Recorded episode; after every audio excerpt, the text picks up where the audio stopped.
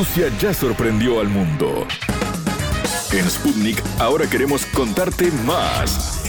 Historias, curiosidades, sitios de interés, estilo de vida, destino Rusia. Bienvenidos a Destino Rusia. Un placer saludarlos.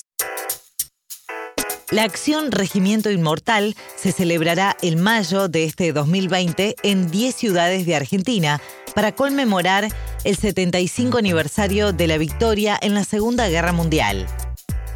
Además de este aniversario, en este año se cumplirán 135 años desde el establecimiento de las relaciones diplomáticas entre Rusia y Argentina.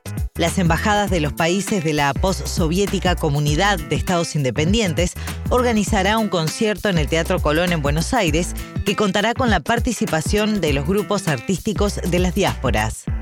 La marcha del Regimiento Inmortal, que se lleva a cabo cada 9 de mayo en Rusia y otros países, consiste en un desfile en que los participantes portan fotos de sus familiares que participaron en la Gran Guerra Patria. 1941-1945, la guerra que libró la Unión Soviética contra la Alemania nazi. En 2019, la acción se celebró en más de 500 ciudades de 115 países del mundo. Conversamos hoy con Silvana Jarmoluk, quien es la coordinadora del Regimiento Inmortal de la República Argentina, para que nos cuente de qué se trata este evento y cómo se llevará a cabo en ese país suramericano. La entrevista. Recibimos en Destino Rusia el día de hoy a Silvana Jarmoluk, coordinadora del Regimiento Inmortal de la República Argentina, para que nos cuente un poco a ver cómo se está llevando a cabo eh, la organización de este evento que se va a realizar en el mayo y le damos la, la bienvenida. Buenas tardes, Silvana. Hola, Karin, ¿cómo estás? ¿Todo bien? ¿Cómo va todo eso? ¿Cómo? Encerrada. Creo que todo el mundo está así, ¿no? Pero bueno, eh, por lo pronto el evento se mantiene, no hay cancelación aún. No, no, no. Bien. Se han cancelado muchas cosas que tienen que ver con las reuniones de compatriotas y la reunión regional que tenemos este, anualmente, en pero el del 9 de mayo todavía no se ha dicho nada. ¿Cómo le explicarías a, a la gente qué es el Regimiento Inmortal? Bueno, eh, en primer lugar, el 9 de mayo es el día que todo lo que conformaba la Unión Soviética, las repúblicas de la Unión Soviética, junto con Rusia, es el día de la victoria. El día de la victoria, que fue el 9 de mayo de 1945, en donde, según se cuenta, la Unión Soviética llegó al Reichstag y puso la bandera soviética sobre el edificio famoso. O sea, la victoria soviética sobre el, el nazismo, digamos. El nazismo, exacto.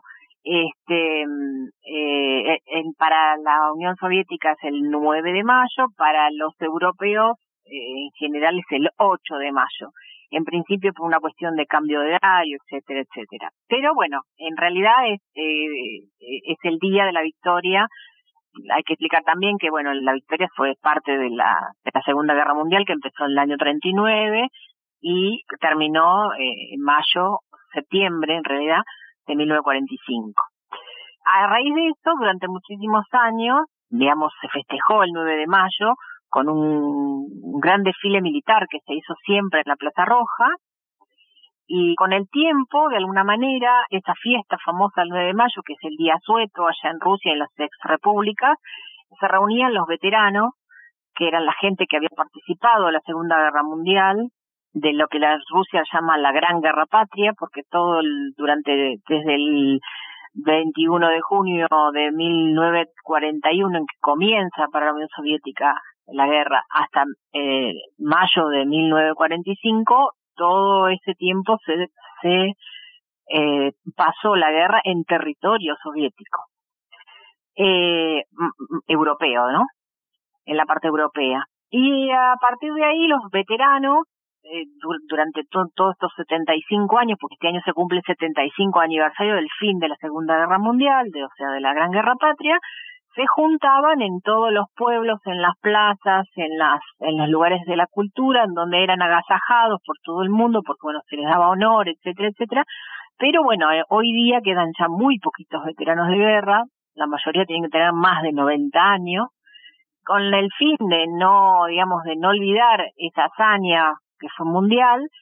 En el año 2008, en una ciudad que se llamó, se llama Tomsk, en Siberia, un grupo de locutores, este, periodistas locutores, hizo como una, una primera acción a la que le llamó el regimiento inmortal y consistía en que toda la gente que tuviese a alguien eh, involucrado en la Segunda Guerra Mundial, un pariente, tíos, abuelos, primos, eh, saliera con las fotos de la gente que participó en la guerra a la calle en una marcha, como si estuvieran marchando con los soldados que en esa época marcharon hacia el frente. Entonces comenzó en una ciudad que no es tan pequeña, digamos, tiene 6 millones de habitantes, que se llama Tom, y después de ahí se hizo como viral por todo el territorio de Rusia en principio y después por los países en los que tienen descendientes de eh, de rusos. De, Rusia, claro, o, de las tres repúblicas. Y el año pasado, digamos, fueron más de 100 los países. Claro, se fue extendiendo cada vez más este, la idea. Bien, hasta llegar incluso a, bueno, a nuestro continente. Exacto. Eh, nuestro continente, en Argentina, yo, digamos, como coordinadora me mantuve en el año 2014 en Costa Rica también ese mismo año, fuimos los dos primeros países en Latinoamérica.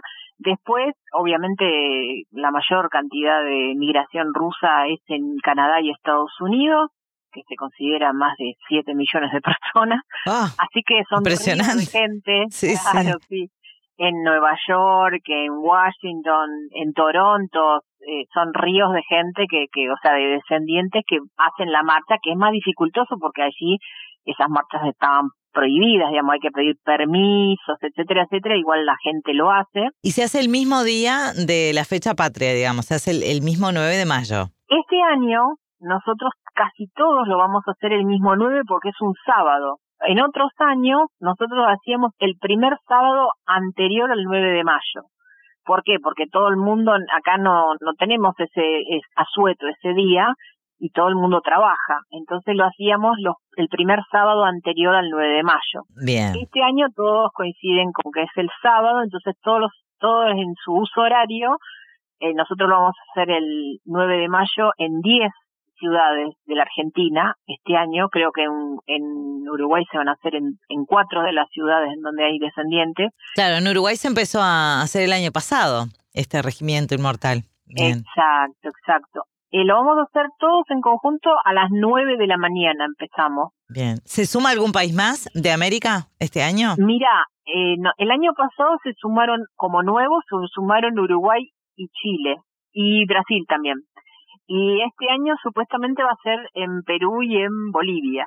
En Centroamérica se hace y en Norteamérica se hace, bueno, en México se hace en Cuba, obviamente, en Costa Rica, en Colombia se está haciendo, creo que por tercer año. Creo que este año va a ser muy, muy, digamos, en Asia se hace en Australia y Nueva Zelanda también.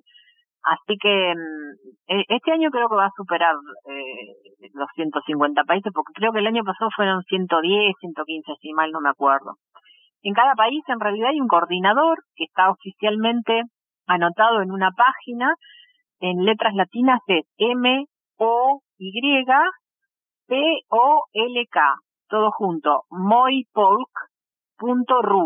Ahí en esa página se registran todas las exacto, se registran los coordinadores los países que no todavía no están anotados, pero además está toda la información sobre el movimiento, en qué países, en qué ciudades.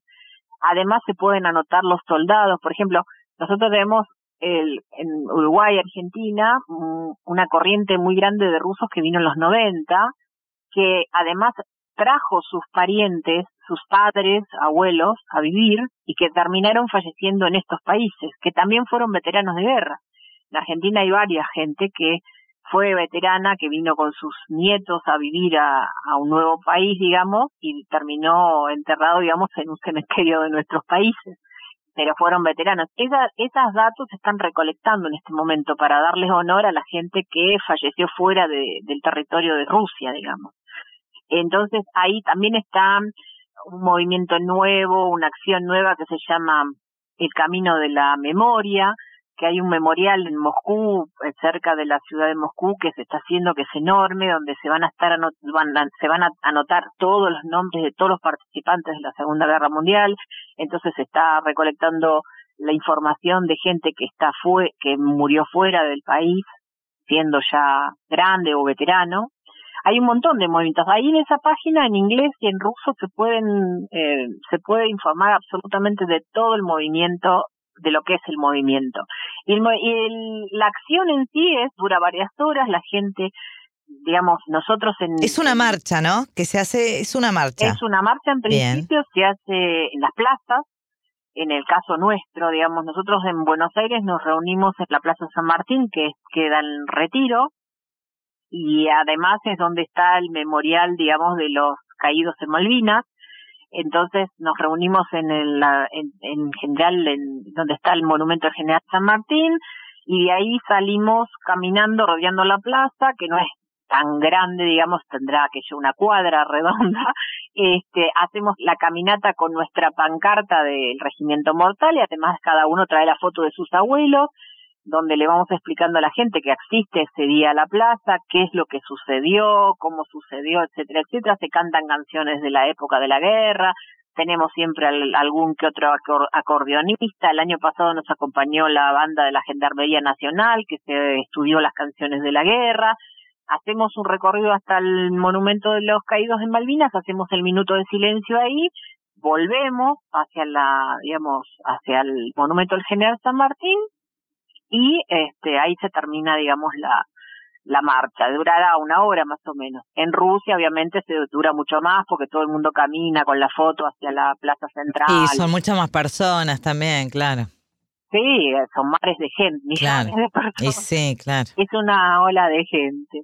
Y bueno, y ahí termina nuestra actividad. Nosotros en Argentina tenemos 10 ciudades que lo van a hacer este año. Nosotros tenemos una colectividad, al igual que la uruguaya, que nació hace más de 100 años y tenemos clubes que tienen más de 70 años, justamente cumplen la mayoría 70 y pico de años porque justamente nacen a raíz de la Segunda Guerra Mundial, donde todos los compatriotas de esa época que eran soviéticos se juntan para ayudar a la gente que era originaria de su país, a la Unión Soviética. Entonces, los clubes como Máximo Gorky, como Belinsky, como este Nipro, acá en Mar del Plata, en, La Aurora, eh, yo porque ahora estoy en, Mar, en la ciudad de Mar del Plata, hay más de ocho clubes que están formados a raíz de la Segunda Guerra Mundial y ellos no forman solamente, no, no están conformados solamente por rusos, sino por bielorrusos y ucranianos también, que tienen gente también que ha fallecido en la Segunda Guerra Mundial, etcétera, etcétera.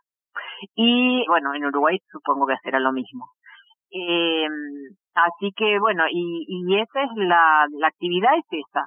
Y además ese mismo día generalmente nuestros clubes hacen el concierto que ya vuelvo a repetir, debemos, debemos ser de los dos países que durante todos estos 75 años ha festejado el 9 de mayo, a pesar de las dictaduras, a pesar de todo, digamos.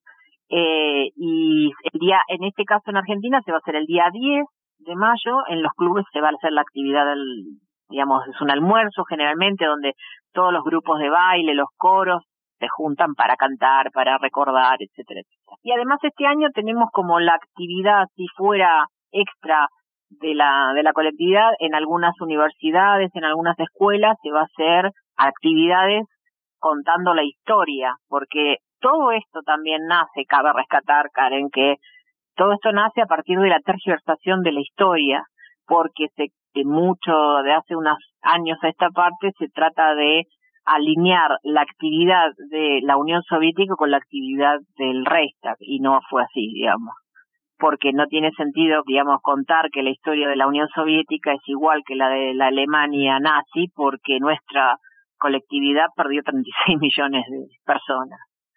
Y entonces este, la idea también es rescatar esa historia y contarla como fue. Digamos, eh, tiene que ver con esto de quiénes fueron los vencedores y los vencidos, ¿no? Silvana, muchísimas gracias por tus minutos para, para Sputnik y, contarnos sobre este evento que tiene que ver con, bueno, ya los 75 años de, la finalización de la Segunda Guerra Mundial y, y te agradecemos mucho todo lo que nos contaste. No, gracias a ustedes. Esperamos que toda la gente que, que le interese la historia pueda este año participar este 9 de mayo, que nos deje el coronavirus, obviamente. Fundamental, primero eso. La salud de todos, después hacemos la marcha. Un abrazo a todos. Un beso grande, gracias. ¿Sabías que conocemos datos de Rusia que te van a maravillar? El término de Gran Guerra Patria apareció en el diario Pravda poco después de empezar la invasión alemana, evocando a la Guerra Patria de 1812 para reforzar el patriotismo de las masas con un mensaje muy nacionalista y reiterar el grave peligro que para la Unión Soviética y sus habitantes significaba el ataque nazi. La invasión de la Alemania nazi a la Unión Soviética constituyó una amenaza directa a la existencia física de los pueblos que componían la URSS, para la ideología racial nazi, tanto los eslavos como los pueblos asiáticos soviéticos eran inferiores a la raza aria alemana y por lo tanto considerados subhumanos. Para Rusia, la Gran Guerra Patria fue una cruzada entre la desaparición de su gente, su país y su cultura y la esperanza en la victoria. Al ejército rojo se movilizaban ciudadanos de todas las nacionalidades que combatían en el frente por una patria común más de 8 millones de soldados y 18 millones civiles soviéticos dieron la vida durante su gran guerra patria. Hasta aquí, Destino Rusia. Gracias por acompañarnos. Destino Rusia.